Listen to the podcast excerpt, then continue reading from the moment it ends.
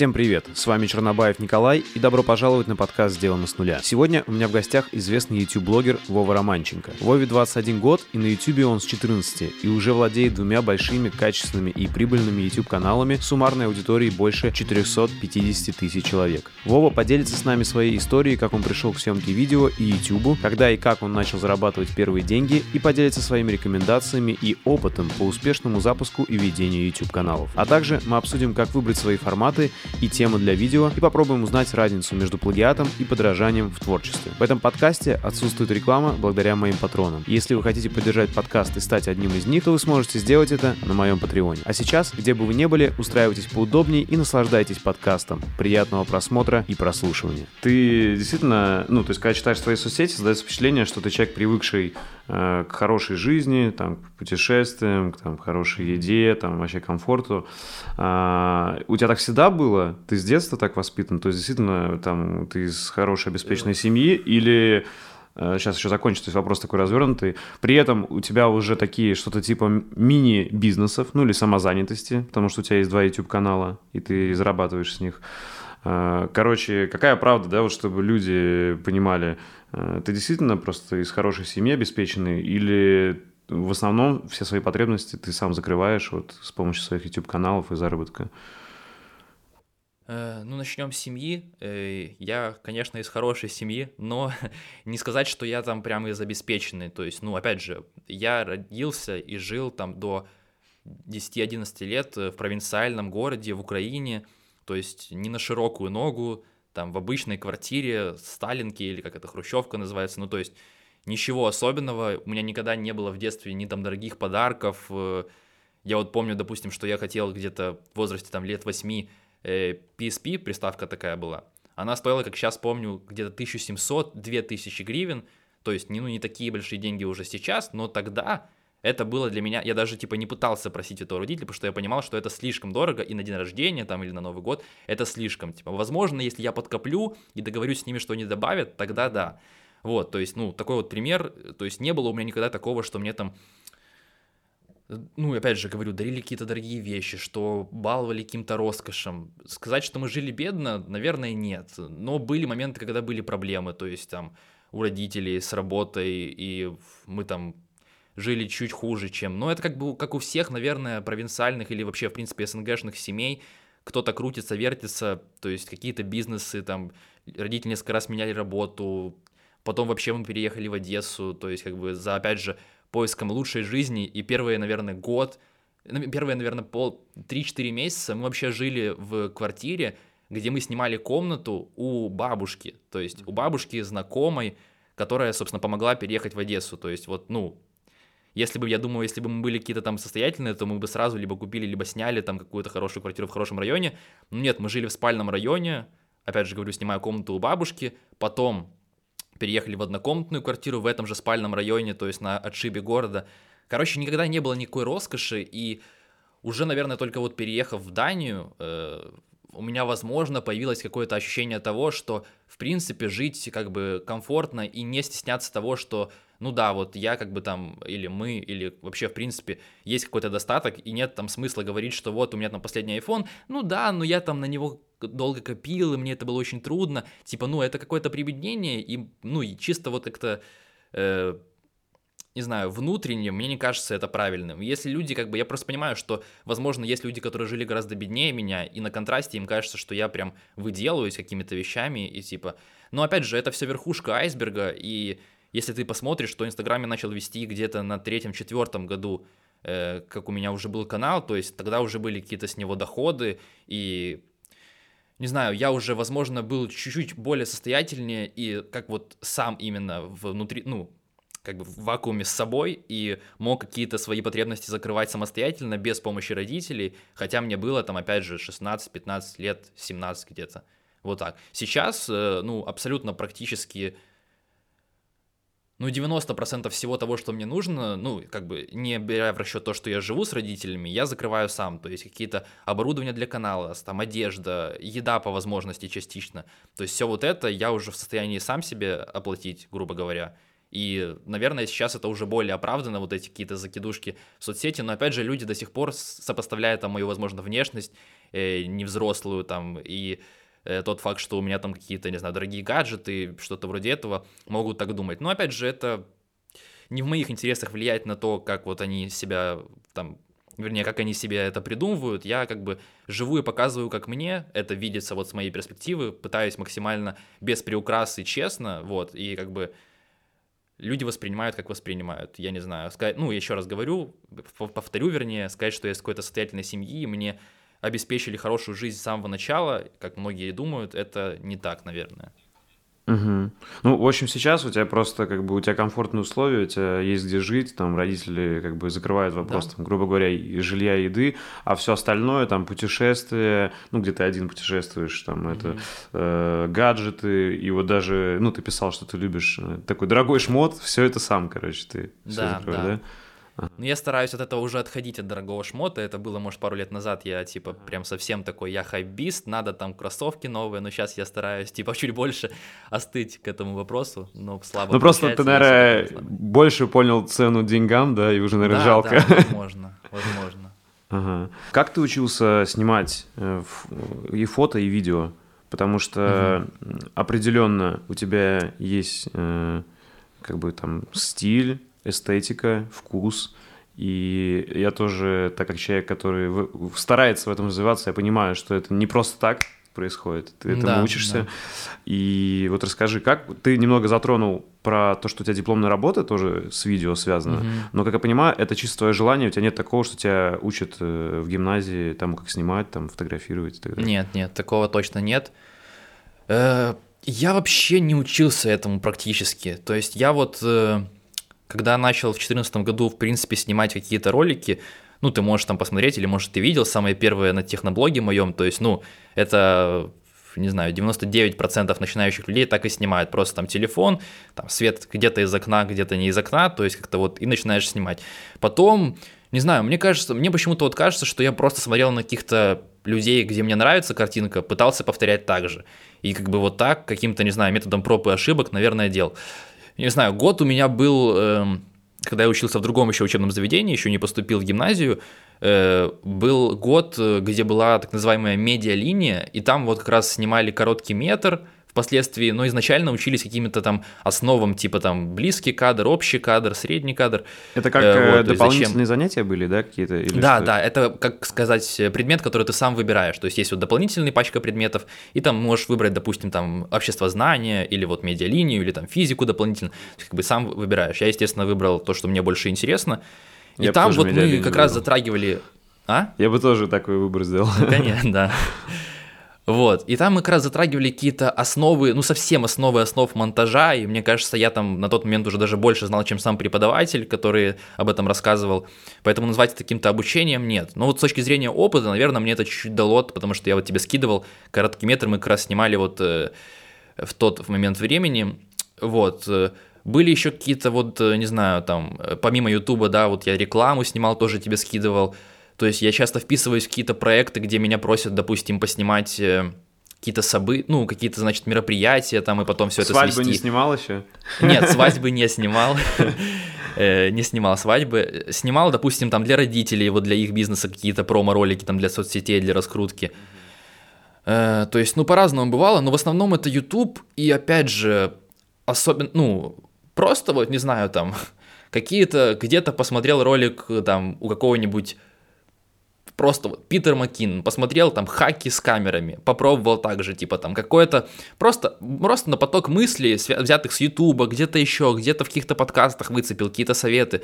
Пробуешь, э, нравится, делаешь, то есть, опять же, примеров на Ютубе, где люди снимают просто шикарно, поразительно, их э, миллион, и как бы очень неверно себя с этим сравнивать, но попробовать приблизиться можно, и ты в любом случае не проиграешь, потому что прокачаешься так или иначе от Слушай, практики я, и так далее. Я думаю, что это, так как я занимаюсь образованием, э, вот в своей колокольне, я считаю, что это главный инструмент образования вообще, вот подражание и, да, и про пробовать. Абсолютно. То есть э, есть такая вещь, как насмотренность, угу. и ее часто, знаешь, недооценивают. То есть кто-то начинает сразу, допустим, идти на какие-то курсы или просто что-то сделать самому с нуля, и он может очень долго не прогрессировать, просто потому что у него нет насмотренности. То есть вот это да. чувство вкуса, которое ты вырабатываешь только mm-hmm. насмотренностью, то есть понимаю, это мое, это не мое, это нет, это да. И вот это очень важно. А можешь э, ну, перечислить, вот ты уже сказал Питер Маккинон, кто вообще на тебя еще повлиял? И фото, и видео, вообще кто тебе, ну вот, если так посмотреть, там, не знаю, за последние, получается, 6 лет, сколько uh-huh. ты на Ютубе, кто больше всего повлиял uh-huh. на тебя? Так, ну изначально я, когда занимался техноблогом, я смотрел и очень сильно подражал, там, как ты говоришь, насмотренностью занимался э, у канала Розеткит. Я не знаю, ты в курсе нет, есть такие ребята, Розеткит очень крутые чуваки, это просто самородки. Ну, я удивляюсь с каждым разом, как они прогрессируют по картинке, и мне кажется, что э, ну, это гораздо круче, чем есть на Западе у того же MKBHD, тоже техноблогер, или там The Verge, который делает вообще огромной командой людей, то есть э, там какую-то графику, там чуваки, 4-3 человека, я не знаю, там 5, может, у них в команде, которые там с, леп, лепят эти ролики, ну, очень талантливо, ну, по крайней мере, по съемке, там, возможно, материал где-то пресноват, вот, но это меня вот вдохновляло очень сильно, и я прям, ну, мне очень много писали в начале, что я как раз подражаю розетке, ну, потому что действительно так и было, мне прям максимально это нравилось, э, как они снимали гаджеты, как они, в принципе, выбирали какие-то решения по съемке, очень там талантливый оператор, вот, э, впоследствии я уже начал смотреть э, какие-то каналы, но это уже было совсем вот недавно, там, условно, последний год э, я начал, в принципе, приобщаться к какой-то западной движухе, и поначалу это как раз был вот западный техноблог, и я начал понимать, что, типа, есть действительно каналы, которые просто, э, ну, имеют огромное, ну, вернее, клевое оборудование, но используют его очень скудно и как бы однообразно, и Э, мне такие каналы сразу нравятся переставали, а есть наоборот люди, которые вот а-ля Питер Маккинон, которые в принципе никогда, то есть не отличались там тем, что он, ну, он же не какой-то там прям профессионал, он самоучка, он самый обычный чувак, который также там работал в каком-то магазине, снимал какие-то свадьбы, впоследствии во что-то перерос. И вот то, что сейчас он делает, если у него, допустим, э, вот эти вот фильмы, которые, значит, э, «Горы меня не запомнят» и «Bucket Shot», да, Bucket Shot и Mountains Won't Remember Me. Вот, вот эти вот фильмы, ну это просто типа шедевры, реально. Мне очень нравится, то есть вот такие вот именно от него проекты. Я не совсем понимаю, зачем он делает эти туториалы до сих пор, может ему это нравится. Как бы я ничего против не имею, но мне кажется, что совсем на контрасте с тем, что он может делать и на что у него есть вдохновение и идейность, и как бы с тем, на чем он собирает аудиторию, с этими реакциями на какие-то там хаки, значит, э, кинематограф. Короче, вот э, ну, окей, Питер МакКиннон, потом, естественно, есть его, я так понимаю, друг э, Мати Хапоя, Хапуджа, не помню, как он, да. Но, честно говоря, я поначалу мне очень нравилось, потом я понял, что он тоже какой-то слишком, не, ну, он, видимо, просто задрот по технике, но сам он делал, вот именно по картинке, он особо не запаривается. То есть, либо он просто не э, пытается именно на Ютубе это показать, потому что вот его влоги выглядят максимально, как бы это стильно, клево, но максимально как-то вот просто. Я вот, честно говоря, не приветствую, когда человек э, имея такие возможности, упрощает по максимуму и пытается как бы просто сделать конвейер больше, чем какую-то идейность и вложить в это больше душу. Вот мне вот это, кажется, стирается у него. Естественно, Мэтт Диавелла, э, как, бы, как без него, это, наверное, тот человек, который вот показал мне именно, что любую, любую, в принципе, область, любую, как бы, любое помещение можно э, развернуть так, чтобы это было красиво. То есть в любом ты снимаешь, то есть у тебя есть уголок, сядь в него, там, типа, от э, угла отрази свет, все отлично, если у тебя есть там особенно оптика с широкой диафрагмой, тебе вообще больше ничего не надо. То есть или там ты снимаешь какой-то не знаю, вот интервью, допустим, я несколько делал, и если у тебя нет там какого-то клевого бэкграунда, опять же, выбери или забей его по максимуму, разблюрь. Или там, если не можешь разблюрить, убери все оттуда, сделай минимализм. То есть, как бы вот такие вот идеи, казалось бы, очень простые, э, просто вот делать из, ну, как бы, если посмотреть на его подкаст, который снимается в кухне, но это выглядит реально как студия, если не вдаваться в бэкстейдж и в это все. Вот, э, вот эти три канала. Потом Э, есть такой чувак, э, честно говоря, забыл, как его зовут. Там что-то а там что-то Make Art Now, как-то вот так его зовут, и он делает абсолютно какие-то странные ролики, но это выглядит прям очень, типа, не, необычно. Вот он, допустим, недавно я смотрел его ролик, где он распаковывал из Китая какую-то аноморфотную оптику. Ну, это, наверное, самый необычный и при этом самобытный, клевый, просто какой-то ну, разрывной обзор на оптику, который я когда-либо видел. То есть он там эту оптику распаковал а как будто бы он находится в будущем, общаясь параллельно с голосовым ассистентом, все это приправлено графикой, потом поехал это снимать э, на улице на One Wheel, и, короче, ну, в общем, чувак какой-то тоже небесный, я так понимаю, он не особо в тусовке, не особо котируется вот именно, ну, не коллаборирует ни с кем, то есть, но это тоже какой-то нереальный чел, и вот, ну, я честно просто удивляюсь, какие бывают иногда реально самородки на ютубе, а когда тебе видео стало приносить деньги? Вот именно, получается, ты начался в 2014 году, прям как переехал, да? То есть это вот... Угу. А, да, как начал... раз вот я только переехал, из-за этого и начал, на самом деле. Ага. А, кстати, может какая-то есть история вообще, почему ты решил этим заняться или? А, да, есть. Я переехал. Э, я не знаю, как это. В общем, была такая э, штука, что я переехал. У меня на тот момент был компьютер, Э, такой ПК, э, гроб, вот классический, огромный, который стоит под столом, плюс монитор, клавиатура, колонки, и все это ввести в Данию на тот момент было очень сложно, то есть э, в багаж было дорого, то есть почты отсылать практически не... Сейчас просто по логистике чуть больше возможностей, но тогда либо я не знал, как это сделать, либо что. Короче, мне нужен был какой-то компьютер, и типа так случилось, опять же, это сейчас может прозвучать, как будто бы я опять же мажор, но так случилось, что э, моя крестная, ей спасибо за это, она, в общем, убедила родителей, что MacBook самый дешевый, типа, ну, самый дешевый MacBook, но MacBook, типа, это реально возможность, это инструмент, где можно многому научиться для творческих людей, и, типа, это поможет. Вот, хотя мои родители в такое особо не верят, ну, как бы они особо вот в этих фишках не ищут там какого-то особого смысла, но, тем не менее, как-то вот в один день это сработало, и мне купили самый, как бы, там, простенький MacBook, вот. И, э, ну, как бы там с кучей условий, что это для учебы, что типа ты закончишь с хорошими... Ну, короче, как обычно. Вот, я очень этому удивился, потому что я считал, опять же, я тебе рассказывал, что, ну, у меня в детстве никогда не было дорогих подарков, и это, наверное, единственный чуть ли не, э, который вот был, наверное, не знаю, чуть ли не подарком судьбы, ну, как-то вот, я говорю, сложились звезды, хотя, ну, это вообще было не похоже на моих родителей. Вот, и я начал смотреть YouTube, и буквально за две недели с нулевого понимания того, что такое вообще macOS, как там работать, что есть какие-то монтажные программы, что вообще в принципе есть программы, которыми ты можешь пользоваться. Я даже больше того тебе скажу, не совсем понимал, что такое YouTube. Я думал, что YouTube это просто сборище каких-то роликов, и типа вирусных, как во ВКонтакте видеозаписи, и все, что там нет авторов, нет ничего. И буквально за две недели я все это для себя открыл, и мне стало очень интересно, как человек, которому там 13, 14, 15 лет, может собрать вокруг себя тысячу человек, они задают ему вопросы, он на что-то отвечает, то есть он популярный получается в свои 15 лет. Ну, типа, для меня это было взрыв мозга, и все это сидя у себя в комнате, и я такой, не, ну надо так же попробовать, потому что, типа, я еще и смотрю и понимаю, что, ну, я, типа, может, лучше смогу снять, может, как бы попробовать. Вот, и буквально за две недели я э, решил создать канал. 10 минут потратил на э, придумывание названия, просто посидел в переводчике, что-то там попереводил. Тогда было, было модно делать приставки к слову Apple, было куча каналов Apple Ваня, Apple Вася, Apple еще кто-то. Вот, я такой, типа, Apple User, э, есть такой канал, посмотрел на ютубе, нет, типа, окей, беру, просто вот неважно, главное начать, типа, что-то сделать было интересно. И все, и так поехало, и дальше уже просто наверное, я зашел слишком далеко на этом энтузиазме, чтобы это э, за как-то все свернуть. Хотя было очень много раз таких мыслей, что типа, не, ничего не получается, надо сворачивать лавочку. Вот, такой, как вот так а я начал. Ты тоже там регулярно сразу начал делать? Или там вот как, как, как идет, так и делал? Никакой регулярности не пахло?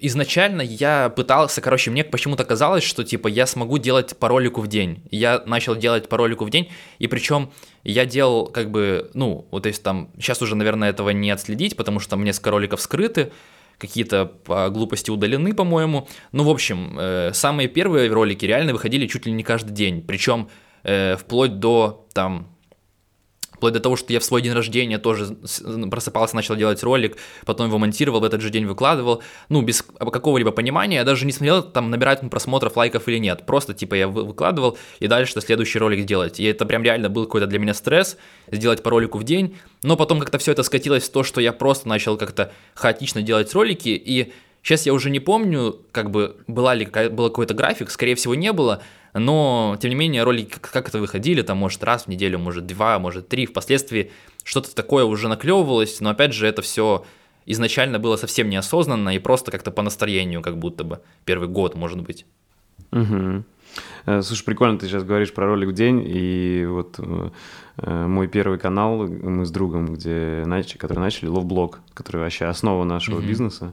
Э, мы, у нас такой же принцип был по ролику в день, и мы начинали, мы, не знаю, сколько месяцев мы продержались, но сколько-то, пару месяцев, наверное, продержались, делали по ролику в день, и это было, конечно, но ну, жестко. но я думаю, э, да, но я думаю, что тогда, ну, у нас хотя бы двое было, понимаешь, да, мы могли как бы чередоваться, mm-hmm. вот, но это, кстати, возможно, тогда это и, и помогло нам, вот именно в то время. Я не думаю, что сейчас, знаешь, я бы выделил это в совет, типа, да. делайте по ролику в день. Но, возможно, тогда нам Нет, это сейчас помогло. это не работает уже. Да. Угу. Вот. Я прям помню, я у бабушки жил, и, короче, по ночам там эти ролики писал. Это было забавно. А, слушай, а, а ну, на пике Apple User, как понимаю, сейчас ты его, ну, на вторую, не знаю, как сказать, приоритет снизил? Э, его. То есть сейчас ты занимаешься своим вот новым да. каналом. Да, а, да. Ну, да. Да, вот Apple User вообще, сколько он тебе на пике приносил денег? Или он еще до сих пор приносит? Ну, или как? Э, ну, он приносит там с монетизацией какие-то деньги, типа, естественно, рекламу я не делаю, так как ролики не выходят, угу. но на пике... Ну смотри, просто есть, ну я скажу сейчас эту цифру, просто есть, что нужно понимать, что есть, допустим, ролики, где я делаю там обзоры на штуки с Алиэкспресс, оставляю реферальные ссылки, и это приносит там через месяц 100 долларов, через 3 месяца еще там 100 долларов. Вот, то есть есть, допустим, э, ролики с прямой рекламой, где я здесь и сейчас получил деньги. Есть монетизация, которая приносила там в последние годы там, в разные месяцы от 400 до 1000 долларов. То есть, в принципе, наверное, можно сказать, что где-то на пике, там, в районе 1000, 1200, 1300, вот это, наверное, максимум, который я мог выжить с Apple юзера за все время, именно в месяц. Э, опять же, если какое-то там было количество рекламы, потому что реклама, ну, стоила там, не знаю, 150-200 долларов, и то 200, по-моему, это или 250 было за целый отдельный ролик, который я вообще не особо был рад делать, и делал это очень редко, только когда это действительно было как-то уместно. Вот, поэтому 1200-1300 долларов, наверное, вот с Apple User я выносил в месяц. Но это в пике. В основном эта цифра там на 2 делилась, 600-700, вот это вот среднее значение. Но тебе, как человеку, там, студенту, тебе этого нормально вообще хватает? То есть твои, твои основные все были закрыты, там, желания? Да, плюс э, у меня же, ну, в Дании есть стипендия, она довольно высокая, поэтому, ну, все это если приплюсовать, то мне абсолютно хватало. Стипендия в Дании э, зависит от того, э, как устроены твои родители, какой у них доход, э, какая у тебя социальная, то есть там ситуация. Короче, много есть факторов, и они высчитывают это автоматически по твоим по твоему, короче, идентификационному номеру, то есть смотрят как, твою как бы налоговую историю, там, опять же, анализируют вот это вот все, и конкретно у меня, у кого-то может быть меньше, у кого-то больше, конкретно у меня это 2, 600, 2 500 крон, а, знаешь, что интересно? Э, ты, получается, вот такой человек, э, как раз, э, когда у многих ассоциировался еще, я думаю, лет шесть назад, у большинства людей ассоциировался YouTube, что там вот просто какие-то ролики и очень много детей, которые просто снимают там про еще про что-нибудь. Получается, ты как раз из того поколения, то есть кто начал ребенком YouTube, и вырос, и стал взрослым. Э, то есть э, интересно, что э, вот что, что испытывает человек, то есть ты, получается, взрослел вместе с YouTube и постоянно что-то делал параллельно. То есть, ну, мне интересно, как это повлияло на тебя вообще YouTube? Или ты, ну, мне интересно, думал ли ты вообще об этом или нет? Ну, если говорить про, конкретно про мою жизнь, то YouTube, наверное, это, ну, спас меня, потому что что бы я делал в Дании, если бы не занимался Ютубом, я даже не знаю. То есть, как бы, ну, я бы себя сейчас не представляю без э, канала и без какой-то деятельности, но я бы сидел просто у себя в комнате, делал уроки и все, и как бы заним... играл бы в PlayStation или в CSGO, еще того хуже. То есть, ну, я бы совсем абсолютно пропал, наверное. YouTube, э, ну, в данном случае, как бы, зрители, которые вот это все облепляют и стимулируют, они как бы не знаю, то есть как бы они создали какую-то причастность меня к вот к чему-то и как будто бы дали мне род деятельности ну, свой, своеобразный такой. Вот, и пускай не сразу там как-то, не сразу я пришел к тому, что это прям вот, э, как я говорю, спасение, это может чуть как бы сказано там громко, но тем не менее это, не, ну, это та вещь, которая вот ну не знаю, помогла мне, наверное, вот не умереть со скуки в свое время, а потом это уже переросло просто в то, что я этим занимаюсь на постоянной основе. Вот. Мне кажется, что отчасти, э, извини, я, может, об этом не думал тогда, но сейчас, возможно, я понимаю, что именно создал я YouTube канал, в частности, потому что я такой приехал, в Дании делать нечего, типа, первое, что попалось под руку, берем, типа, занятие, надо чем-то себя занять. Ты э, понял, что Apple User это был крутой старт, ты многому научился, но в итоге почувствовал, что он себя изжил, и ты какой-то тупик зашел с ним, да, то есть, типа, ты как будто народ требует, но тебе не хочется делать то, что они требуют, и ты начал искать какие-то новые варианты, и вот так родился твой новый влог, или как? Ну смотри, короче, вот эта мысль, она не была так, что за неделю, я вот сейчас уже прокручиваю это в голове, понимаю, что она, наверное, поселилась ко мне где-то вот как раз около года назад, вот ну, с сегодняшнего дня, потому что тогда примерно я начал знакомиться с западным ютубом и понимать, что типа, ага, то есть э, многие, значит, э, русские, ну, там, русскоязычные каналы — это не потолок. То есть то, что я смотрел и восхищался на Западе, может, не обязательно то же самое, но там даже в других сферах, но тем не менее по разным параметрам, вот именно технически, это все гораздо круче реализовано, есть абсолютно самобытные какие-то люди там со своей какой-то харизмой, и так как это все тебе в номинку, то ты очень сильно этим заряжаешься и вдохновляешься, и в какой-то момент просто...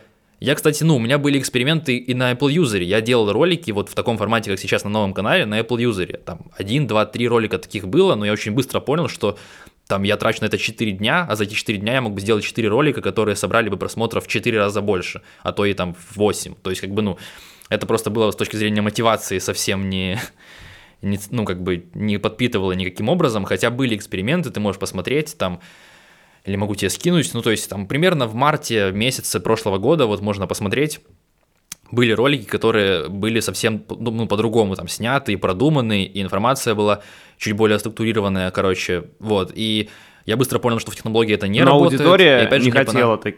но аудитория Ага, аудитория такие ролики не хотела, правильно я понимаю? Твоя там. Аудитория-то, может, и хотела, но какая-то аудитория, конечно, ну, то есть люди писали, что это очень клево, типа, классно, там соотношение лайков было больше, но опять же, это, может быть, и переросло во что-то, но, видимо, либо у меня не хватило каких-то там, не знаю, силы воли для того, чтобы верить дальше в то, что я вот хочу именно так делать. Я пробовал, то есть я пробовал, смотрю, что, да, есть эффект, но, как бы, он несоизмерим трудозатратности, и, как бы, я зачем тут нахожусь? Чтобы, типа, расти или, как бы, топтаться на одном месте, месте, веря там в какую-то глупую идею. То есть, ну, тогда это для меня все было размыто. И я дальше начал делать вот этот вот э, конвейер больше, большей степени. И только вот в декабре э, этого года, вернее, прошлого, ну, то есть буквально там несколько месяцев назад, я уже понял окончательно, что я, во-первых, достиг 100 тысяч подписчиков и понял, что, типа, у меня внутри пусто. Ну, это я шел к этому, но пришел и такой, хорошо. И рады, есть, радости, радости нет. И радости нет, да. И я а, как бы откровенно об этом сказал э, в ролике новогоднем, э, я его записал, кстати, тоже вот такой момент был важный, что я записал новогодний ролик, и его посмотрело, там, по-моему, полторы или две тысячи человек, ну, для канала со 100 тысячами это прям совсем э, не очень, и я в очередной раз убедился, что, типа, до меня конкретно на этом канале дела нет. А я-то расту, и все вот эти вот гаджеты, там, свистелки-переделки, возможно, я перерасту, и впоследствии эта аудитория мне ни на что больше годиться не будет, потому что я вижу, что на мой инстаграм подписано там 2000 человек, и там, где я делюсь своим личным, это лайкает там, не знаю, 300 человек, и что я буду с этими 300 делать, как бы как я буду самовыражаться. Понятно, что типа там настоящему художнику не нужен зритель, но как бы в рамках интернета все-таки да, ну понятное дело, просто я к тому, что говорю, что типа если ты прям горишь идеей, может кто-то сказать, что делай, там верь, рано или поздно получится. Но тоже это так не работает, особенно когда у тебя уже есть опыт э, пятилетний, и ты понимаешь, что, ну хорошо, я пробовал это делать, не получается, не работает.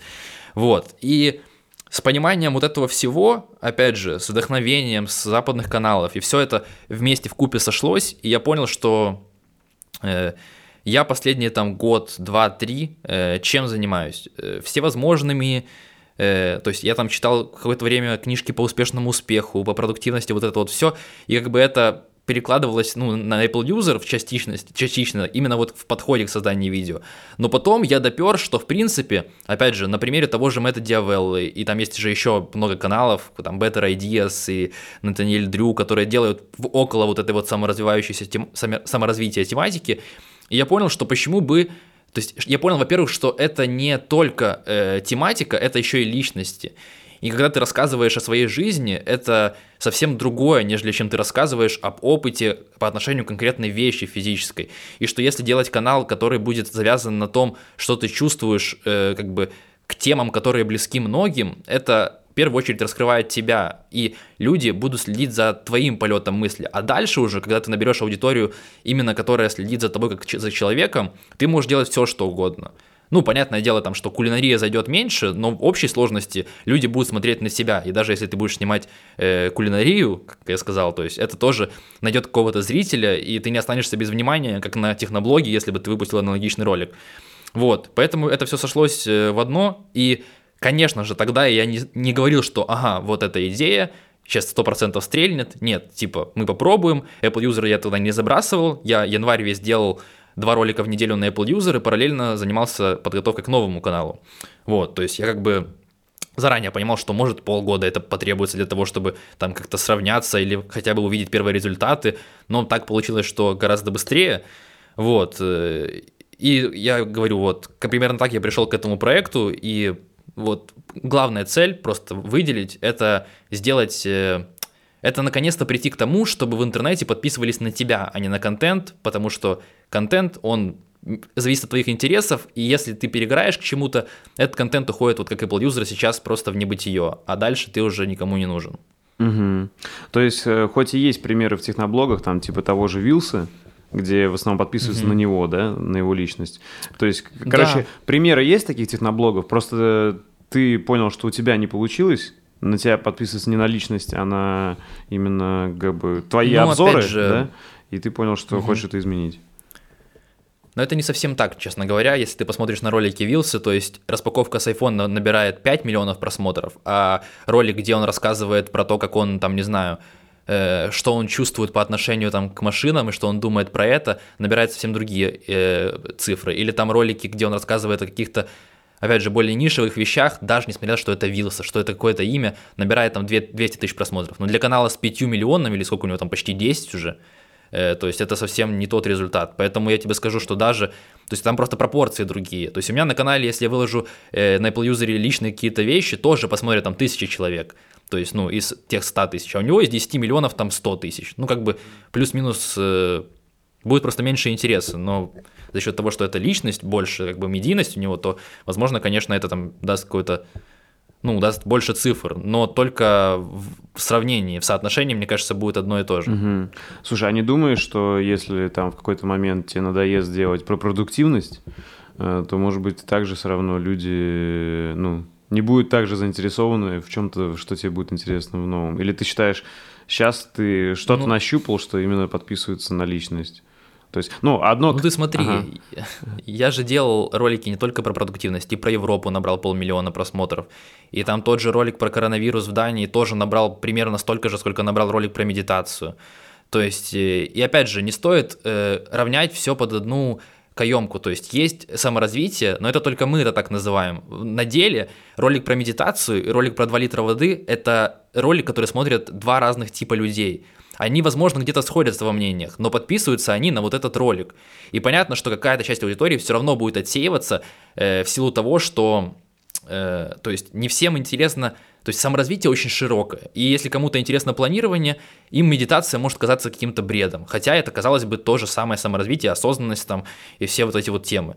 Поэтому мне кажется, я не знаю, просто у меня сейчас мало опыта, понимаешь, там буквально 10 с чем-то роликов на канале, и мне очень сложно судить, тем более, что была вспышка хайпа, и я там, через полгода я тебе более отве- ну, детально бы ответил на этот вопрос, когда я попробую другие тематики, когда пойму, что там что-то может действительно не зайти. Но пока что у меня заходит там хотя бы от 100 тысяч просмотров за сутки все, что я бы не выпускал. Хоть я и далеко не отхожу от тематик, тем не менее, про Европу и про саморазвитие, мне кажется, абсолютно два разных э, типа роликов, и оба, о, ну, обе эти э, темы зашли. Поэтому не знаю, нащупал ли я контент с личностью, не нащупал, но опять же, потому как подписываются на Инстаграм, потому какая активность вот именно по, по отношению к моим личным вещам, мне кажется, есть какая-то резонация. Но, опять же, это всегда контент будет выше, но просто важно, важно соотношение, важно вот именно, важен процент аудитории, которая заинтересована в тебе, э, из, как бы, это всегда будет меньшинство, тем не менее, как бы важно, насколько это меньшинство большое или маленькое, если это имеет смысл. А у тебя уже есть какое-то видение вообще, куда ты идешь и каким блогером ты хочешь стать, да? Ну, смотри, понятное дело, что вот ты можешь просто говорить про все, что тебе придет в голову, но с другой стороны, пока mm-hmm. что есть все равно направленность там про привычки, про эффективность, то есть у тебя есть там цель, не знаю, стать самым крутым русскоязычным блогером вот там в, эффективности, в привычках, как в принципе, на самом деле, до метода Авелла наверное, таким чуваком был на Западе вот этот Фрэнк, э, ты на него ссылался. Э, Томас Франк? Томас Франк, да, да, да. Вот, вот ты бы хотел бы что-то типа так, таким стать, ну, только на русском языке или как? Да нет, я не знаю, как Томас Франк относится к своему контенту, но я тебе уже говорил, что я же не хочу быть каким-то мотиватором для людей. У меня личный блог, я рассказываю, то есть, о своей жизни.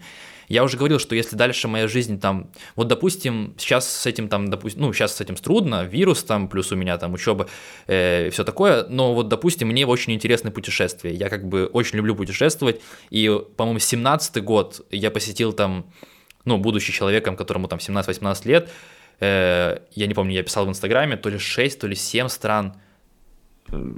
Вот твой новый канал, у тебя есть какие-то на него, на него планы? Э, то есть ты хочешь стать там, не знаю, новым Томасом Франком, только на русском языке, там, про привычки, про эффективность, э, или ты просто, еще какая-то у тебя другая цель есть, или пока ты просто делаешь, что приходит в голову, и никаких планов особых нет.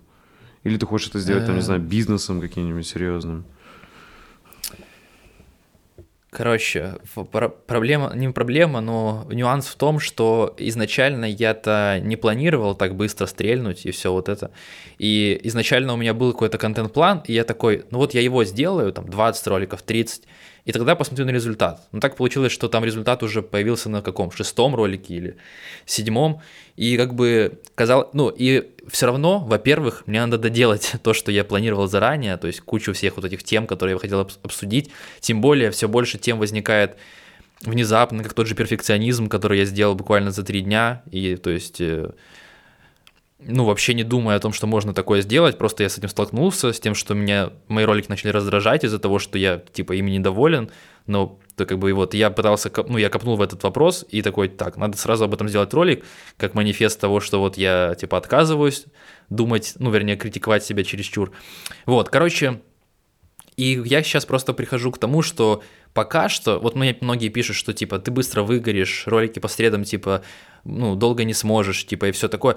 Но пока что у меня все идет нормально. Причем у меня никогда нету плана на неделю вперед или на два. Это не очень, наверное, правильно, но я вот при, прочитаю Неделя началась, то есть среда закончилась, я отпустил какой-то новый ролик в свет, все, я про него забыл. Новая тема, погружаемся, то есть все, вот я хожу и неделю об, этом, об этой теме думаю.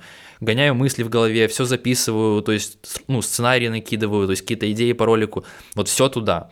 И у меня как бы нет даже пространства в голове какого-то вот визуального думать о том, чтобы там как-то вот планы на будущее, что-то. Поэтому сейчас, наверное, нужно это менять будет в будущем, но сейчас я вот, э, что называется, живу одним днем или одной неделей скорее. И просто начинается новая неделя, я беру любую тему с полки, которая у меня есть, и начинаю ее раскидывать. Вот просто на стол там, ну, воображаемо.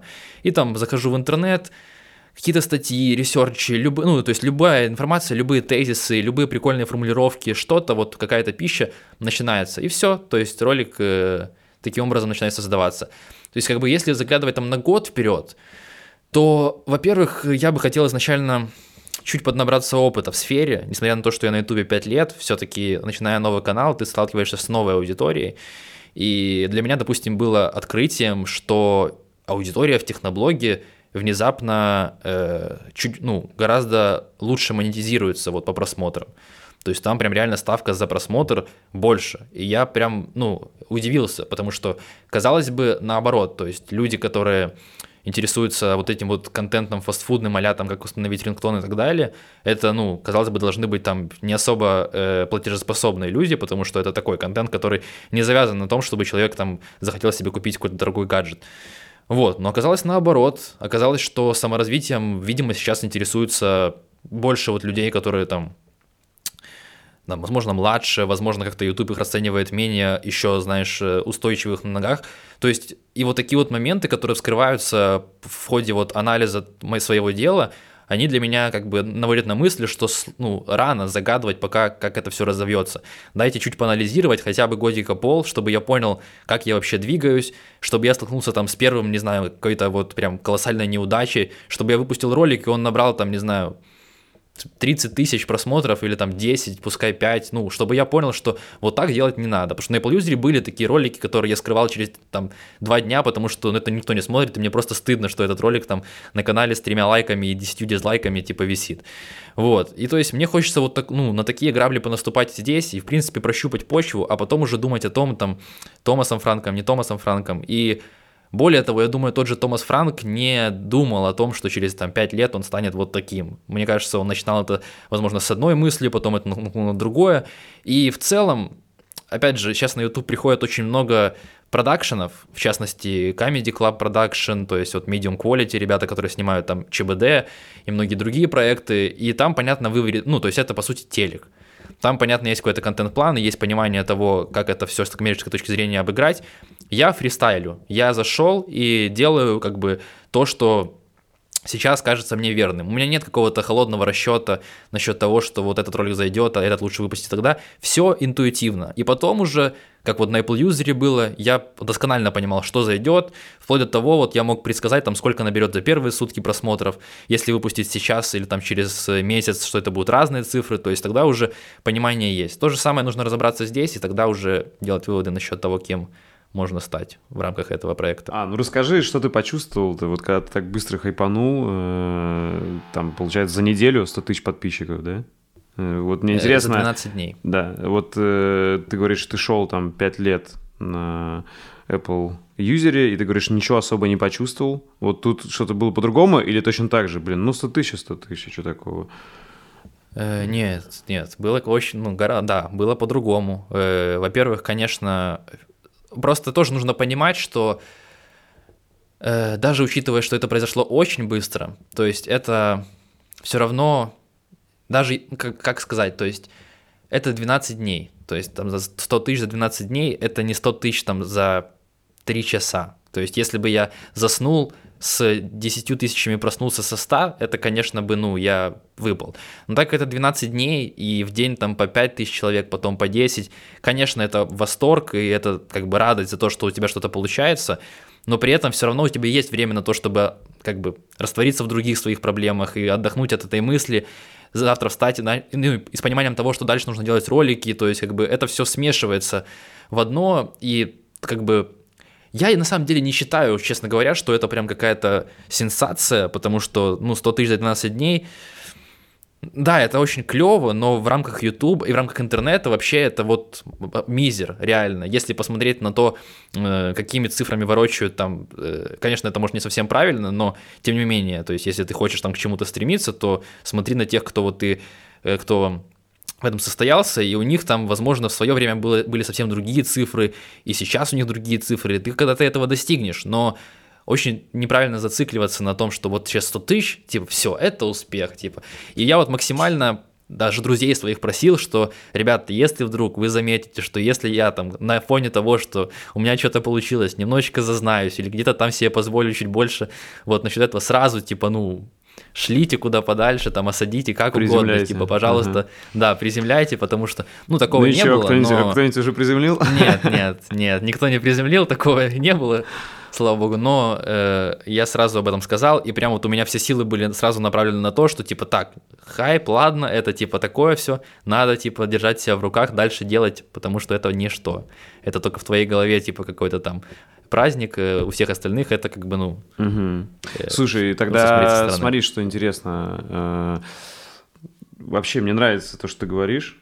Э, у меня похожая ситуация, то есть я, я конечно, хайпанул не так сильно, там гораздо меньше, но у меня все равно, я шел два сколько, два года я шел к 10 тысяч подписчикам, и за месяц там вот 70. Ну, то есть для меня это там, ну, половина, наверное, можно это считать, то есть я примерно понимаю, о чем ты.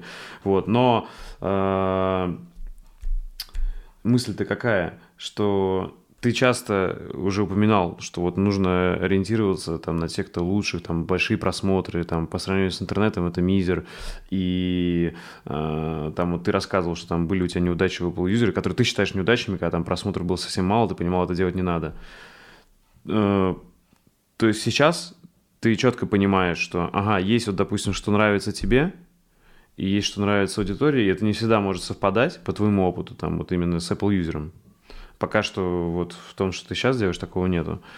Но ты считаешь так, если ты делаешь что-то в интернете, вот на YouTube, то нет смысла выпускать что-то, где просмотров будет мало, э, просто потому что, ну, значит, ты противоречишь сам себе, да, или как, ну, что раз ты на YouTube, то ты, типа, рвись за этими просмотрами. Или все-таки есть какие-то цифры, которые ты считаешь после которых нет смысла рваться. Ну, то есть, допустим, если бы, вот ты говоришь, ты назвал неудачей, что если твой ролик сейчас там выпустит, ну, посмотрит там 10-30 тысяч человек, но, с другой стороны, почему это неудача, что, может быть, это просто более сложная тема, э, и там не вся твоя аудитория готова. Но, с другой стороны, это, это уже тоже немало, понимаешь, да? А иначе можно, допустим, и, там, к примеру, ты там стал миллионником, и так можно бесконечно принижать вот это количество просмотров, к примеру, ты стал миллионником, а у тебя посмотрели ролик там 50 тысяч, и ты будешь себя чувствовать хреново из-за того, что вот, вот, короче, мне интересно, вот ты думал ли ты об этом и к чему ты пришел? То есть все-таки есть у тебя какой-то предел, когда ты не будешь чувствовать себя хреново, если там посмотрит, может, даже тысяча человек, но ты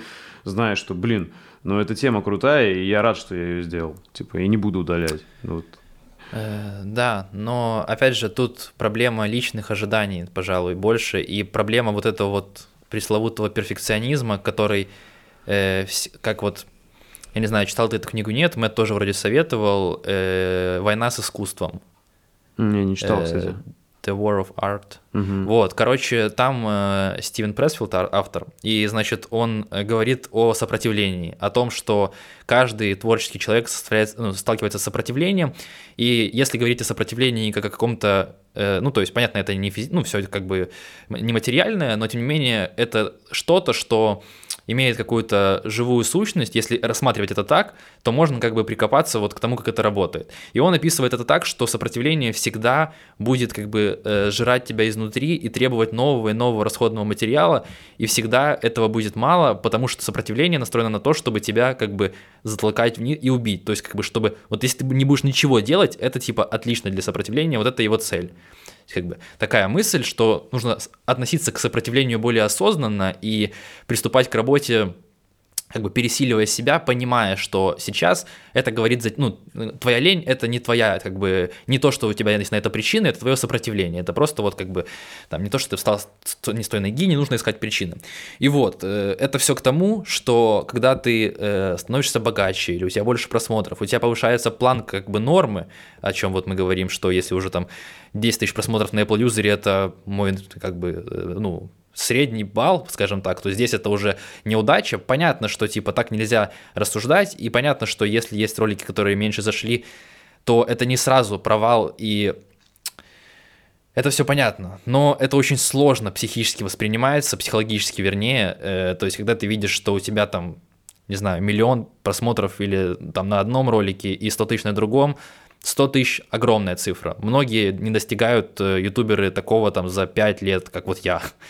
Э, в среднем, ну, то есть там в среднем, чтобы это было какая-то какая-то планка, какой-то минимум. Но, опять же, у меня нет ответа на этот вопрос, честно говоря. То есть я не знаю, как с этим бороться. Реально, когда у тебя э, ты видишь, что ролики зашли одни лучше, а другие хуже, то ты автоматически обесцениваешь свой труд и начинаешь думать о том, что что я сделал не так, почему типа этот ролик не зашел. Я же вроде то же самое. Начинаешь пересматривать, и ты уже смотришь его и совсем с другой точки зрения, и тебе не нравится. И опять же, это как бы вот этот перфекционизм и сопротивление, и все вместе, оно смешивается, и э, ну, опять же, я не знаю, как с этим бороться, и у меня тоже такое бывает, даже сейчас, когда я выкладываю новые ролики, и они заходят уже не так, как тогда, когда это было на хайпе, э, просто к этому, наверное, надо привыкнуть, и нет, наверное, другого средства, кроме как просто делать дальше и, ну, не оборачиваться на то, то есть не пытаться сравнивать свои предыдущие заслуги с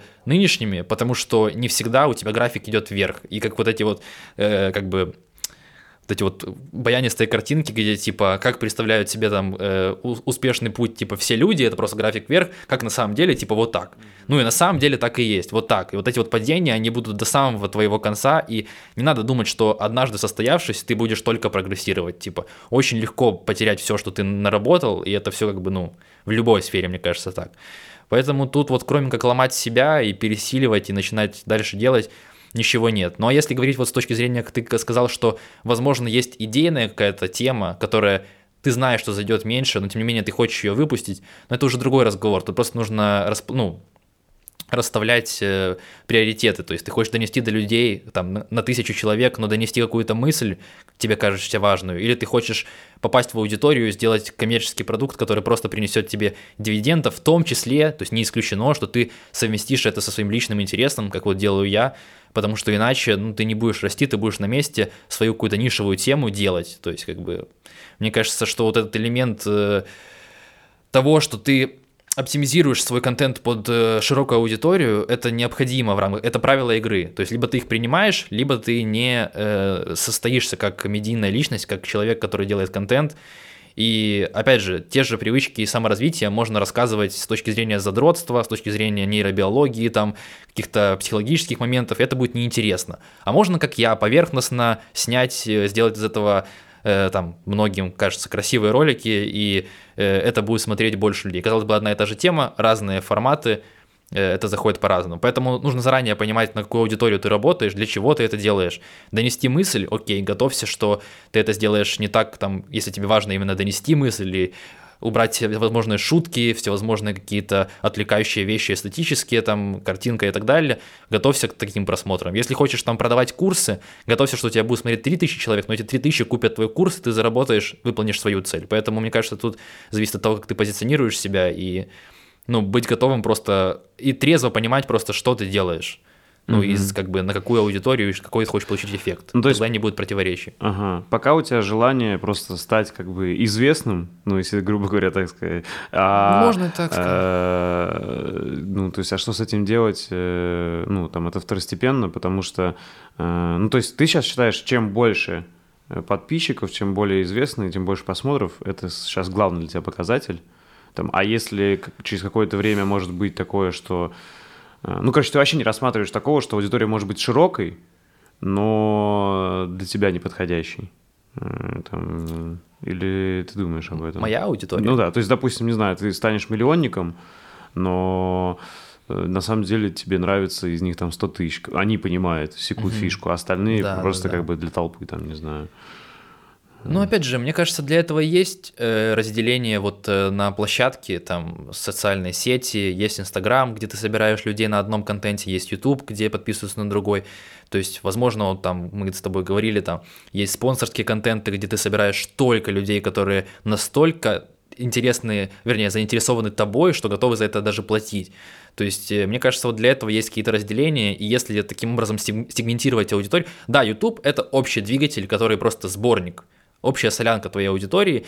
И мне кажется, что вот именно с точки зрения технического, то есть вот как это называется, SMM, да, там продвижение, в общем, вообще вот эти вот технические вещи именно по тому, как ты себя ведешь э, в интернете, цифровое, наверное, это поведение или не знаю. В общем, все вот это, если грамотно, мне кажется, распределять аудиторию, то никогда не будет такого, что тебе некуда будет пойти. То есть, конечно, если делать все время YouTube и там оставлять все остальное и не пытаться сказать людям, хорошо, смотрите, вот есть YouTube, здесь вот такое, типа, есть Instagram, там я. Хотите смотреть там, где я, подписывайтесь туда. Соответственно, если YouTube станет, не, ну, как бы, менее интересен, уйду в Инстаграм, то есть там буду делать. То есть, как бы, мне кажется, это постоянная гонка за вот э, тем, что нравится тебе, иначе это просто не будет работать, потому что выгорают каждый второй, и каждый второй выгорает, потому что он просто э, ну, упирается в тупик именно вот э, в потолке своих каких-то, ну, то есть, короче, у всех есть свой потолок, э, вот именно воображаемый, и как будто бы люди вот боятся его достигнуть, потому что дальше что делать? И вот а, есть то есть там... ты да, приводили... думаешь, это страх успеха какого-то? Да, да, мне кажется, это вот именно страх того, что типа я настолько разовьюсь, что вот это все меня поглотит, типа это меня сожрет, и вот эта вот популярность, она прям, ну вот как, знаешь, там некоторые не выдерживают этого натиска, там фанаты пишут, э, выстегивают, уходят просто в тень, то есть как бы, мне кажется, это да, вот это непосредственно мысли, которые связаны с тем, что как я буду с этим справляться, типа, насколько же это тогда будет там, как мне угодить аудитории, когда их миллион, а не там 100 человек, типа. Мне кажется, об этом не очень правильно думать, именно с точки зрения того, что это будет провал, потому что провала не будет никак. Э, интернет — это хоть и место, где происходит все очень быстро, но даже если ты ошибешься в одном моменте и быстро исправишься, через неделю этого уже никто не вспомнит, и дальше пойдет только так, как ты э, поставил вчера, то есть, ну, и дальше будешь развивать. Окей. Okay. А, какие-то дашь рекомендации вот начинающим ютуберам? Этот вопрос я должен был задать. Да, да, обязательно, да, обязательно, обязательно его будет спрашивать. Вот с, с... И с опыта Apple ну, юзера, и с твоего текущего опыта да. в целом. Э, во-первых, э, не надо, как вот многим это, кстати, то есть как бы тут как бы две, две стороны монеты. Я бы сказал, что не надо сразу бросаться в бой, и как бы не надо вот этого вот, типа, попробую, что будет, то будет. Типа, так это не работает. Так это работало 10 лет назад, когда на Ютубе не было никого, и самобытные герои, которые ну, опять же, зритель не был разбалован. Сейчас уже планка и вход, э, то есть вот этот вот порог вхождения, он, конечно, войти можно с любым контентом, можно хоть э, с голосом на черном фоне, как хочешь, типа, делай, что хочешь. Но если ты хочешь какого-то результата, то мне кажется, нужно, первое, это поизучать, э, сейчас очень много материалов на тему того, как работает YouTube, алгоритмы, что ему нужно, понимание того, как вот в принципе, для чего вообще YouTube существует и как дать ему то, что как бы он хочет. Что YouTube плевать на твой контент. Делаешь ты образовательно, делаешь ты трэш, делаешь ты то, что угодно. Ему интересны цифры. Кто тебя смотрит, сколько тебя смотрит, насколько глубоко тебя смотрит и так далее. Вот это продвигается, а не то, что субъективно тебе кажется качественным там или клевым. Вот. Нужно это понимать, что это как бы площадка холодная в плане коммерциализированная. И нужно играть по ее правилам. Вот, это первое. Опять же, я не могу, не хочу советовать никого конкретного. Очень много всяких людей, которые бесплатно дают ту инфу, которая еще пять лет можно было продавать за огромные деньги. Сейчас каждая партнерка рассказывает тебе э, суть вот этих вот всех описаний, но, тегов и прочего. Ну, можешь сказать главное, то есть, понятное дело, что теги, обложки и описание – Э, да. Вот, но... Ну, опис... Э, да, смотри, описание, теги — это второстепенно. Описание, теги для чего, по сути, нужны? Для того, чтобы дать... Э, короче, это в основном работа на поиск. Если уже технически углубляться, я просто в этом чуть-чуть разбираюсь. Описание теги — это вот на поиск. На поиск сейчас не, не ориентируется никто, потому что в поиске, YouTube это давно понял, там мертвая аудитория. Там люди, которые находят какой-то конкретный им нужный контент — в лучшем случае подписываются и не смотрят. В худшем случае смотрят не до конца или смотрят, но уходят. Это не нужно. Нужна э, заинтересованность, нужна как бы вовлеченность. Вовлеченность э, формируется только на внезапных каких-то вещах, на каких-то вот так, чтобы ты не заметил, так, чтобы тебе это максимально нативно преподносили. Поэтому сейчас э, работают рекомендации. Ориентируясь на рекомендации, то есть э, человек не ищет твой контент, человек на него натыкается. Когда он натыкается, что работает? Описа... Ой, название, обложка. То есть как бы кликается вот на это. Поэтому описание, ой, название и обложка это главное, что тебе нужно. Ну и, соответственно, когда уже на эту обложку кликнули, если на нее кликнули, то должен быть непосредственно ролик. Опять же, э, что нужно? Нужно э, удержание аудитории, то есть э, средний, наверное, по YouTube показатель хороший, это 50 плюс процентов удержания, если у тебя больше 50, ты красавчик, ну, это прям отлично, то есть там 45-46 тоже в пределах нормы, меньше 40 это уже, ну, лучше поработай, типа, над роликом. Опять же, как ты это будешь делать, э, как ты будешь удерживать зрителя шутками, полезной информацией, динамикой, не э, знаю, и, интересными 50% личностями. имеешь в виду от длины ролика или 50% людей, кто да. начал смотреть? Угу, от длины. Э, от длины ролика. Ну, это угу. опять же, если ролик там час идет, то может, э, конечно, и э, пониже эта цифра. Там, если это подкаст, допустим, или, ну, как бы, мы говорим ролики там, допустим, 10-12 минут, если 50%, супер, 56, там, это прям отлично. Там, если больше, ну, это вообще класс. Вот, э, помимо того, что ты то есть удержание аудитории. Как ты будешь удерживать, опять же говорю, это твой личный выбор. Тут уже рекомендации, это уже личные фишки, тут как бы, ну, э, индивидуально. Потом э, важна глубина просмотра, то есть как ты дальше удержишь зрителя, то есть дальше перенаправишь его на свои другие ролики. Или ты расскажешь ему, что подпишись на канал, или там зайди в плейлист. То есть как бы как ты дальше уже э, зрителя именно в рамках своего, э, своей страницы удержишь, это тоже влияет. То есть насколько вот, э, вот эти моменты у тебя проработаны.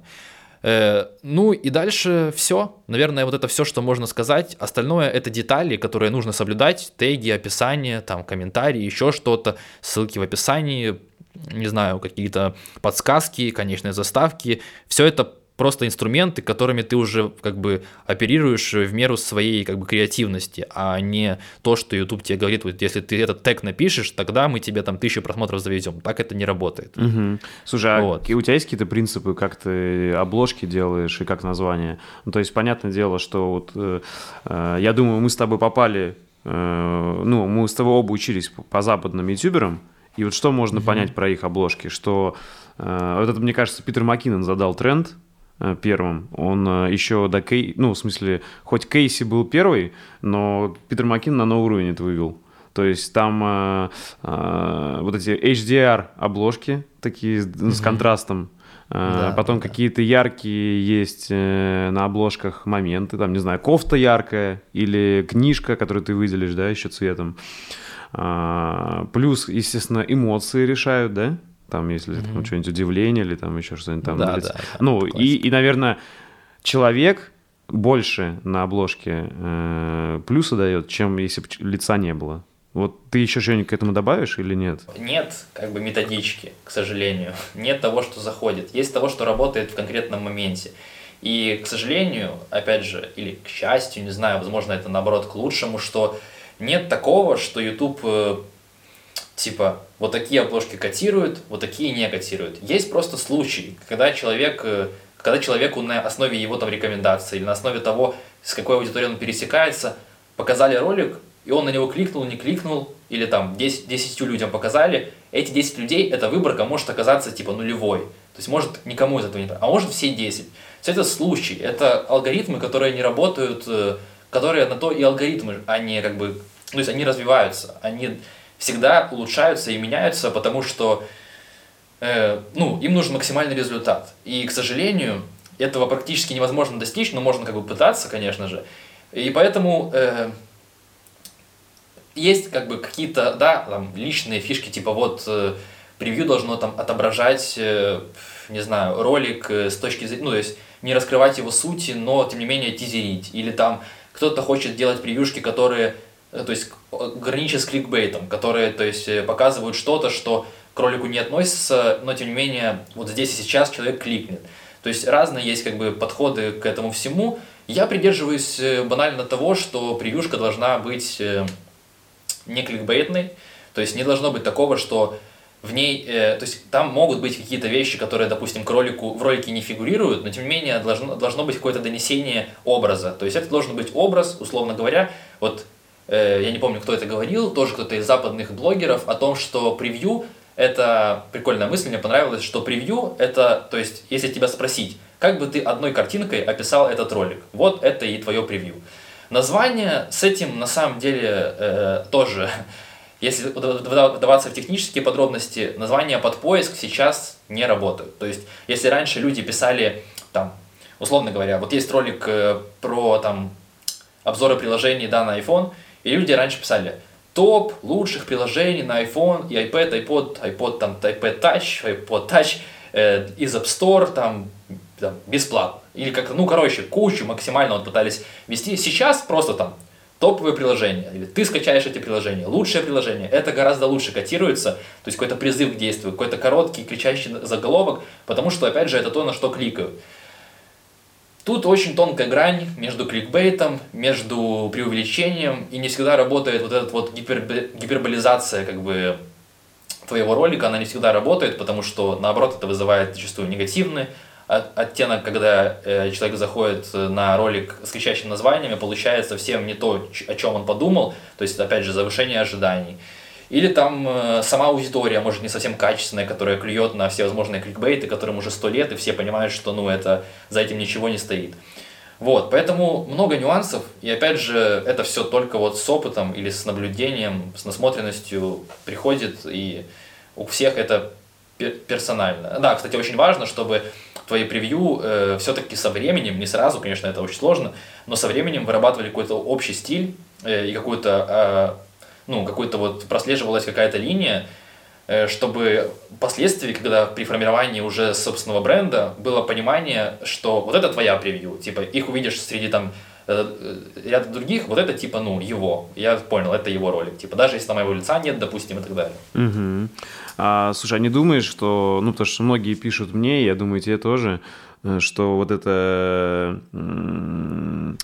Если какой-то, думаешь, вот сейчас, по крайней мере, э, шаблон писать так, типа, я то-то, то-то в течение 30 дней.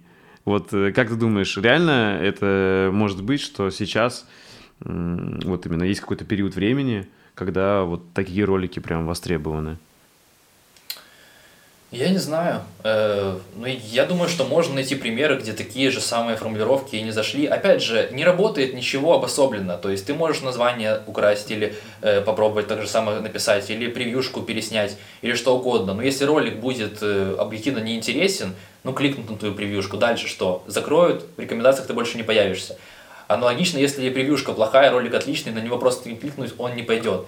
То есть только в комплексе это все работает, и опять же YouTube настолько уже преисполнился в именно отделении интересного контента в общем от э, какого-то точечного контента, что, э, ну, то есть ни, ничего не работает по отдельности. То либо в комплексе, либо ты получаешь плохой результат. Потому что конкуренция огромная, и э, пытаться, опять же, то есть Ютубу не интересно э, как бы вмещать, э, ну, им интересно получать новых авторов и получать а, там, авторов и э, делать с них больше денег, но э, никому не интересно делать, как сказать, э, никому не интересно перенасыщать как бы э, отдельную, отдельно взятую э, категорию роликов, Потому что впоследствии, чем больше это приедается, чем меньше это новинка, тем меньше это, опять же, YouTube интерес с точки зрения того, что на это кликнут. Короче, по этой логике можно огромные строить лабиринты, и все сходится к одному. Либо у тебя все в комплексе клево, и, ты, или там что-то по мелочи выбивается, но в целом картина соблюдается, либо не соблюдается, и это не работает. Поэтому говорить, что какое-то ну, какое название заходит больше, какое-то меньше, возможно, но это все надо пробовать, все индивидуально. Окей. А как ты подбираешь э, темы для своих роликов, вот именно там экспериментов? Ну, понятно, ты рассказал, что есть, что приходит там внезапно, типа там как перфекционизм, а есть, что вот по плану, да, вот там эксперименты, где там без плана не сделать, как минимум месяц надо выполнить сначала, потом снять. Вот, да. Угу. Да, да. То есть как, как ты их подбираешь? Почему именно там сахар или там почему именно, э, не знаю, там вода? Угу.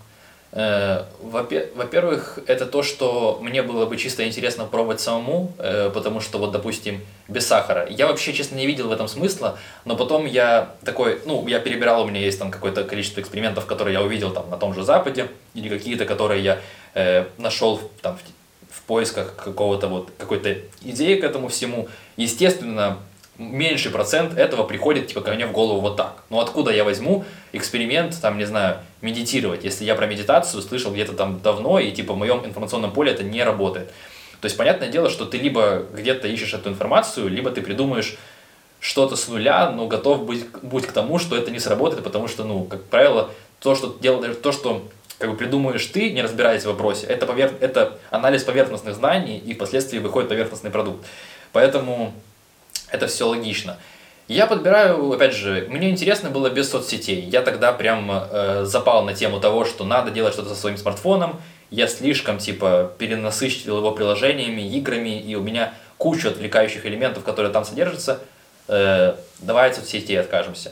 Опять же, э, по-моему, эксперимент про подсчет денег я вообще начинал по-другому. Я вообще хотел не тратить деньги месяц я не знаю, с чего мне так это пришло в голову, я такой, не буду тратить месяц, типа, потом я понял, что ну как я не буду тратить месяц, типа, все равно какие-то траты есть, окей, мелкие траты, ладно, типа, не получается, хочется там какое-то вот тут сейчас удобно там заинвестировать в оборудование, уже не получается. И это как бы мутировало в то, что я так или иначе записывал копейки, и я такой, так, окей, я записываю копейки уже 60 э, дней, об этом можно сделать ролик. То есть, допустим, вот так бывает. Про воду. Опять же, это не было экспериментом, это была часть э, того, что я э, ну, начал ходить на тренировки, и впоследствии понял, что э, как бы во время тренировок я пью, пью много воды, плюс я злоупотребляю там газировками и так далее. Если заменить это водой, частично получится как бы ну баланс соблюсти именно водный в организме. Потом уже пришел к тому, что это может быть 2 литра. И такой, хорошо, с января начинаю прям 2 литра и все. Делаю так. То есть что-то рождается спонтанно, где-то подсматриваю. Но так или иначе, это их объединяет одно, это интересно мне и интересно как опыт э, попробовать. И очень как бы велика вероятность, что, э, допустим, медитация, я, послед, по-моему, медитировал пару раз после того, как закончил эксперимент. То есть не все привычки ко мне прицепляются, воду пью и дальше. То есть, может, не 2 литра, но больше, чем пил до этого. То есть, это такое, это опыт, и никто же не говорит, что это прям челлендж э, с целью э, прям поменять свою жизнь. Это челлендж с целью попробовать. И типа, что из этого выйдет, я честно расскажу. Поэтому Угу. Подход такой. Ну, то есть, э, нету, не знаю, ты смотрел, не смотрел, такой ролик есть на Ютубе, там про разные, разбирают успехи разных крутых ютуберов, чувак так рисует от руки, там и про Питера Маккинона есть, и про Мэтта Давеллу, и там, допустим, рассказано, что Мэтт Давелла, он анализирует там Google, она, э, типа тренды, и смотрит, что в трендах, и на эту тему снимает. А вот ты так не делал, да? Там, типа, я, кстати, так делал поначалу, mm-hmm. если честно, когда планировал, короче, разбирал то, какие, с каких роликов можно зайти.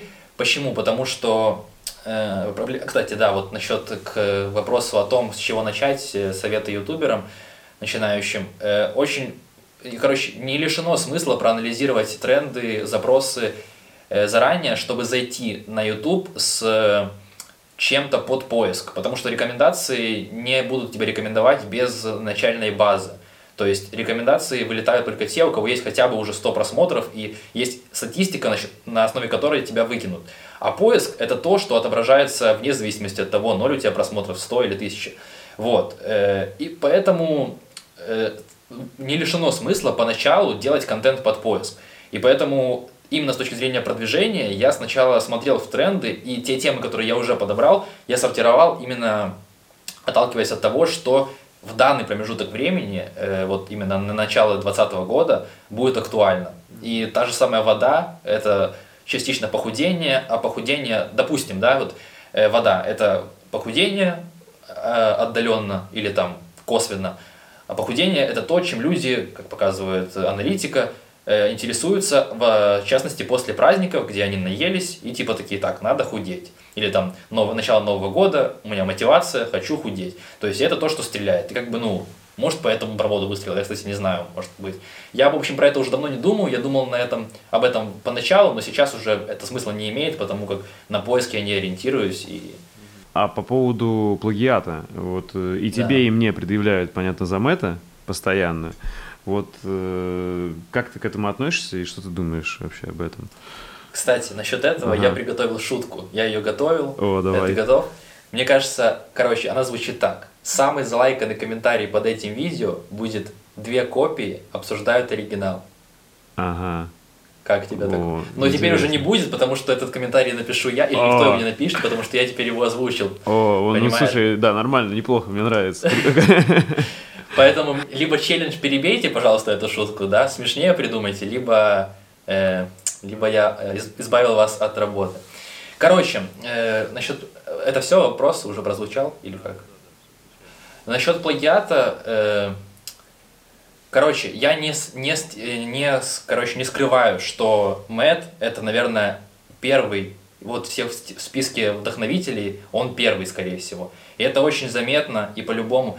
Но э, вопрос в другом. Типа взять э, идею помедитировать 30 дней, э, прожить эти 30 дней, промедитировать каждый день, вывести свои мысли, придумать саму сценарий и каждому, ну и на сценарий написать саму съемку, все это саму снять и самому выложить, то есть от начала до конца, просто с той идеей.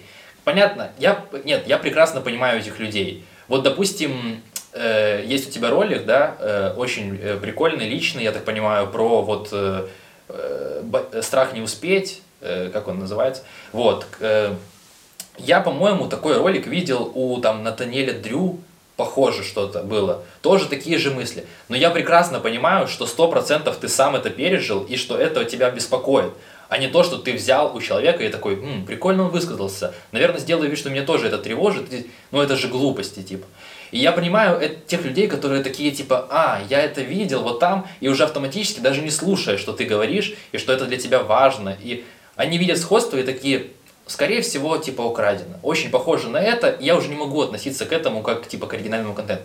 И типа это неплохо. И вопрос в том, нужна ли мне такая аудитория. Мне нет. Типа, если люди заходят, то есть если ты, допустим, попробуешь подслеживать хейтеров, это тоже полезно иногда, и зайти на их канал, они на тебя не подписаны.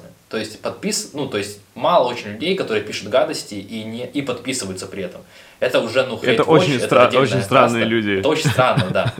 То есть по логике вещей они зашли, им не понравилось, э, они написали комментарий плохой, ушли. Это не твоя аудитория. Пытаться ей как бы угодить, ну себе дороже. То есть как бы ты угождаешь не своему зрителю. То есть что может быть хуже? Твой зритель, он, то есть мне многие пишут, что типа да, похоже на Мэтта, но это даже клево, типа давно искала там Мэтт на русском. Или там э, прикольно, что такие мысли теперь на русскую аудиторию озвучиваются. Или там клево, что взялся телесъемки, но видно, что типа ролики твои. Короче, неважно как, но моя аудитория, я это вижу. В любом случае, как бы понимает, что да, есть момент такой, что я вдохновился, да, есть момент, что это похоже. Но похоже-то это на клевую штуку. Если я это делаю, как бы там, возможно, с щепоткой своего стиля, мне кажется, так рождается любой вообще продукт. То есть Макдональдс тоже не был фастфудом изначально, это был ресторан какого-то питания, который уже впоследствии то есть, как бы, ну, все развивается, и все куда-то смотрят, и на кого-то. И, опять же, начнем с того, что даже учитывая, э, что у меня какой-то опыт есть на Ютубе, я новичок в тематике вот того, чего я начал там буквально два месяца назад. И начинать мне нужно с чего-то в любом случае. Сейчас, окей, я понимаю, что да, 30-дневные челленджи, возможно, слишком у людей вызывают большой бугурт, хотя, опять же, это совсем все несерьезно, то есть, ну, пишут, Они да, же были, это... эти челленджи были до Мэта очень много лет. Да, конечно, конечно, но это же кого интересует. Да. Э, Тот же самый Натанаэл Дрю начал челленджи раньше Мэта, они тоже там переписываются, ссылаются друг на друга и комменты друг другу пишут. И первым выпустил, допустим, там про душ и про медитацию Натанаэль. Потом уже Серьезно? там, да, я сравнивал, А-а-а. смотрел, короче. Потом уже Мэтт подхватил это. То есть, хотя перед этим Натанаэл зареспектовал Мэтту и сделал отдельный ролик да, про это. Да, и, да. Мэ, и Мэтт ему тоже ответил. Ну, как бы не в ролике, он там, по-моему, коммент написал. Вот. Но все равно.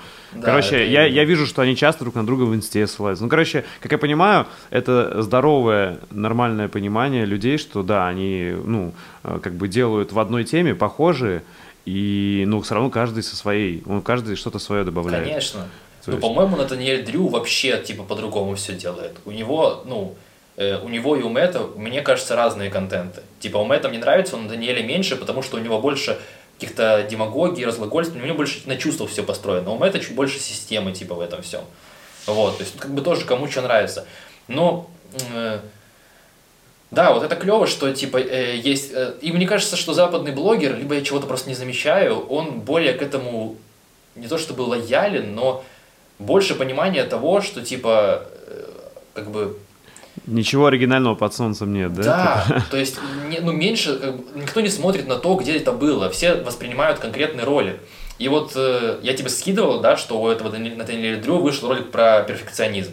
Ну, mm-hmm. хотя он у меня вышел за да, неделю. Да. Я не думаю, что он у меня что-то скопировал. Я Конечно. смотрел этот ролик, но я думаю, что там сходство, если и есть, то это все сто процентов. То, то же э, самое у меня, как знаешь, я про цифровой минимализм начал раньше Мэтта.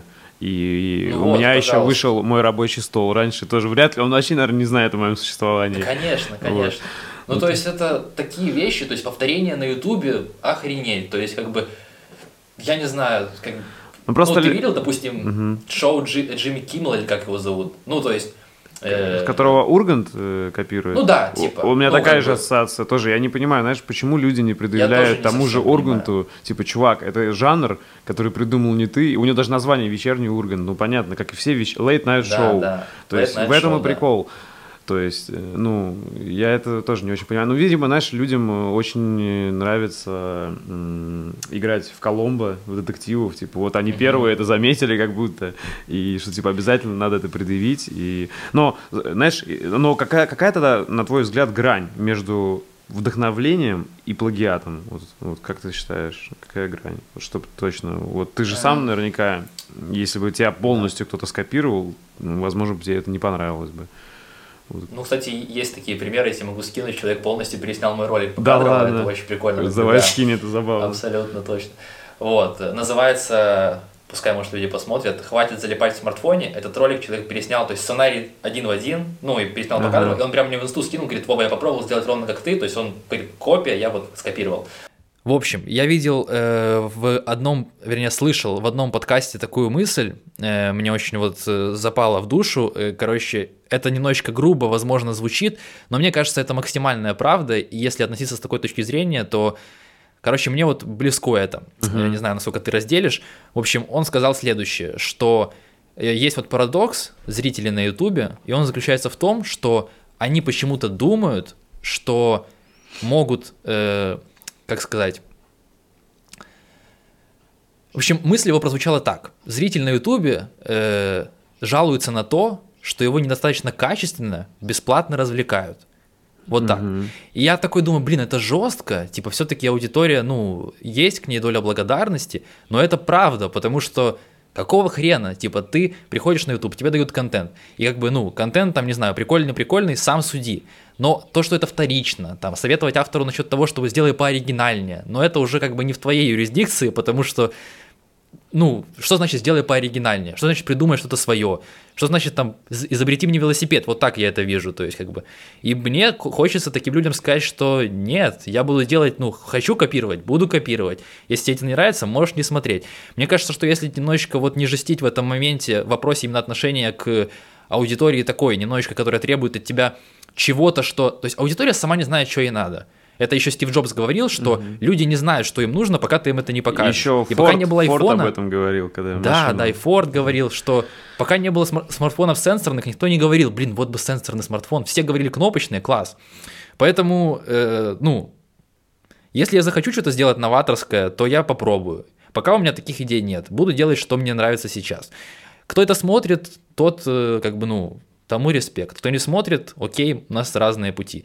И все. Мне кажется, вот либо такое отношение, либо ты сливаешься вот э, среди тех, кто пытается попасть в аудиторию, там угодить. Mm-hmm. Ну, мне кажется, это все смотри, лишнее. При этом, смотри, я вот не считаю, что там, ну, типа, ни тебя, ни себя плагиаторами, потому что у нас есть большая доля э, нашего личного и мнения, и стиля, и там съемки и так далее.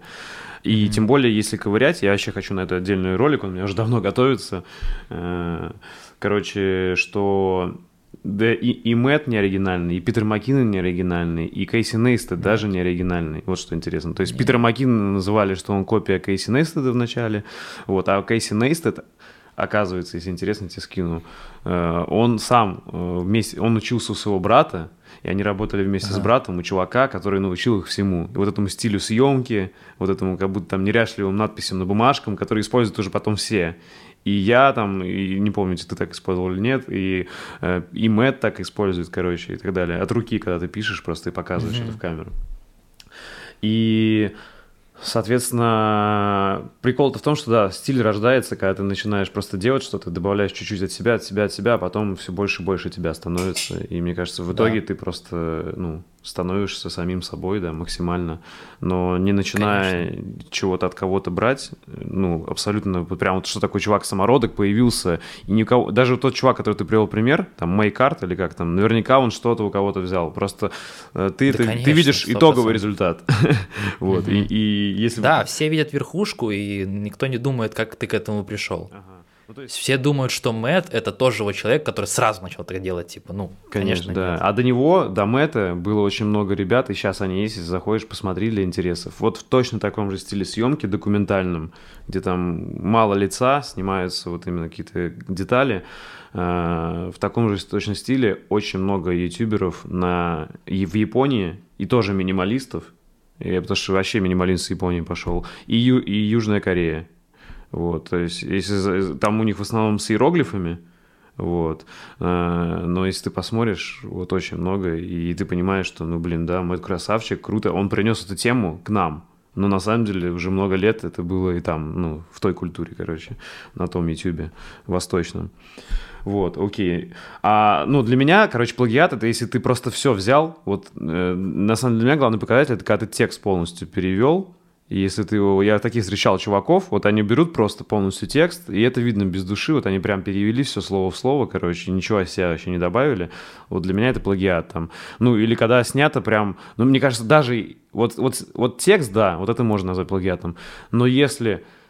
Я вообще не представляю, как можно назвать плагиатом, если ты ну, все равно, когда ты будешь снимать, ты наверняка что-то по-другому снимешь. Ну, ты не сможешь скопировать вот прям полностью. вот, вот мне интересно посмотреть, как чувак, который тебя скопировал, снял, но я не могу представить, чтобы... Потому что у ну, него... чуть похуже, но там похоже. Да, да, у него же другие все равно, другое железо. Да, да, да. Ну, да, короче... Да. Вот. В общем, плагиат это, наверное, только если прям все слово в слово, кадр в кадр, и вот, а ну, короче, для меня вот такая разница между плагиатом. Но опять же, мне вот кажется, что и на этот счет, вот как вот, ну, что тут плагиат идентифицировать практически невозможно, потому что вот ты там кто-то взял текст, да, но вдруг типа э, тебе кажется, или вдруг он делает это с точки зрения типа хочу попробовать, хочу научиться, или вдруг он делает это с шутливой точки зрения, а ты не выкупил иронию. То есть как бы ну может быть разные углы и если тебе не нравится, просто не смотри. То есть когда человек научится вот это делать, ну интернет станет гораздо лучше. Типа, если все будут жить вот в тех мирках, где им интересно. Тебе интересно про игры? Ну зачем ты заходишь ко мне и начинаешь писать, что там, давай делай динамичнее. Типа, мне писал сегодня чувак, я что-то запомнил, говорит, слушай, посмотри там того же какого-то летсплейщика, вот у него все динамично, типа, у тебя там с опозданиями, вот эти паузы между, зачем? Ну потому что я так, типа, хочу делать, типа, ну тебе не нравится, ты можешь идти. Как бы, ну, мне кажется, вот что проблема как раз в том, что ну, это такая, наверное, чуть популистическая точка зрения, но вот эта вот проблема с тем, что интернет все-таки анонимен, и фейки в интернете, они чувствуют себя абсолютно э, да, безнаказанно, и поэтому, но так как ты все-таки человек, и когда тебе пишут негатив, то это вызывает негативную эмоцию, даже если ты к этому серьезно не относишься. Поэтому там, если как бы к вопросу о том, задевают ли хейтеры, конечно, и типа, кто это отрицает, мне кажется, абсолютно врет. Просто кто-то как бы, ну, делает вид, что ему это пофиг, кто-то научился действительно там воспринимать это абсолютно равнодушно, кого-то задевает, но в той или иной степени у всех это вызывает негативные эмоции, это нельзя воспринимать, ну, либо просто, мне кажется, у тебя проблема, если ты воспринимаешь это, ой, как классно, меня обсирают. Ну, ну да, тут ну, не проблема, чуть-чуть там, совсем философии, философию уйти, да, мне кажется, все равно настанет время, когда интернет перестанет быть анонимным, скорее всего, привяжет к каким-то реальным, знаешь, там, аватарам онлайн, угу. и, скорее всего, это начнет снижаться как-то. Ну, просто, мне кажется, по правительству ну, всех стран основных придется это сделать, потому что они... И, иначе в какой-то момент правительство просто не нужно будет. ну, ну да. Люди смогут но это сами. Уже тотальная слежка. Да, но, но поход, похоже, похоже, похоже, к такому придут люди, потому что, не знаю, ну, либо да. наоборот, если не придет, то мне кажется, государство вообще не нужно будет. Потому что люди смогут сами очень многое делать через интернет Возможно. и со своей валютой. И тогда где за тобой следить? Э, ну, если друг не знает, кто смотрит, где э, лучше? За мной следить только на Ютубе и в Инстаграме. Пока что нигде я больше не появляюсь. Вот эти две соцсети веду и распыляться не планирую. В ближайшее время точно. Вот. Э, Инстаграм более личная движуха, то есть какие-то внутрики из личной, из личной жизни, какие-то анонсы, там, может, отсылки на канал частично, бэкстейджи и так далее, в основном про меня. Канал больше про контент, опять же, саморазвитие, э, возможно, там, там периодически выходят ролики про Европу, но в основном все то, что интересует меня, поэтому только если моя личность вам интересна, я бы советовал подписаться, а так не вижу смысла тратить ваше время. Ага, окей. Слушай, ну круто. Спасибо тебе, что нашел время. Мы так мощно Спасибо, поговорили. что пригласил. А, в общем, что я желаю тебе успехов. Желаю тебе такого количества подписчиков, которые ты сам для себя хочешь, и просмотров, чтобы тебе, Спасибо. ну и чтобы тебе было по кайфу это делать, вот, и не надоедало. Спасибо большое. Взаимно. Надеюсь, что э, мы с тобой пересечемся еще на поприще Ютуба или где-нибудь Инстаграм. Да, вживую было неважно. бы тоже прикольно. То вживую обязательно, Потому да. что я не был в Дании, я бы хотел съездить.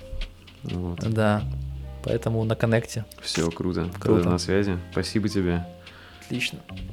Всего покеда. Спасибо за внимание. Если вам понравился выпуск и вы хотите внести свой вклад в продвижение подкаста, то, пожалуйста, поделитесь им с друзьями, оставьте отзыв в комментариях и нажмите колокольчик на YouTube-канале. Также вы можете поддержать подкаст, став моим патроном по ссылке patreon.com чернобаев и получать полные версии подкастов, секретные подкасты с ответами на ваши вопросы, уникальный контент из моей творческой и профессиональной жизни и доступ в закрытый чат единомышленников. Всем спасибо и всего доброго.